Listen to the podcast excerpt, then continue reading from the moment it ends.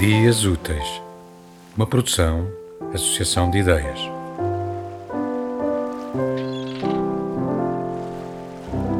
O mostrengo está no fim do mar, na noite de breu ergueu-se a voar. Estudávamos este poema na disciplina de língua portuguesa.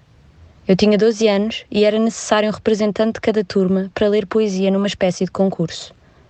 Fui escolhida para decorar o poema e recitá-lo para uma plateia, e fiquei nervosa por ter essa responsabilidade.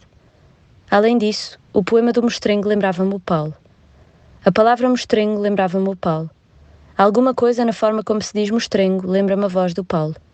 O tom do poema, a dimensão assustadora da voz do mostrengo no escuro, também. Talvez por isso eu tenha bloqueado quando chegou a minha vez.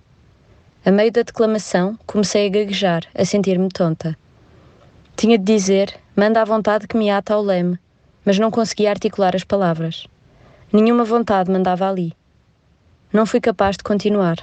O rei tremia no poema e eu, em cima do estrado, tremia mais do que ele. Disse: Não consigo. Abandonei o auditório e fui para a casa de banho, onde passei o resto da tarde. Lembro-me da sensação de ter perdido a oportunidade. Lembro-me de chorar de vergonha e de sentir que não conseguia enfrentar o um mostrengo.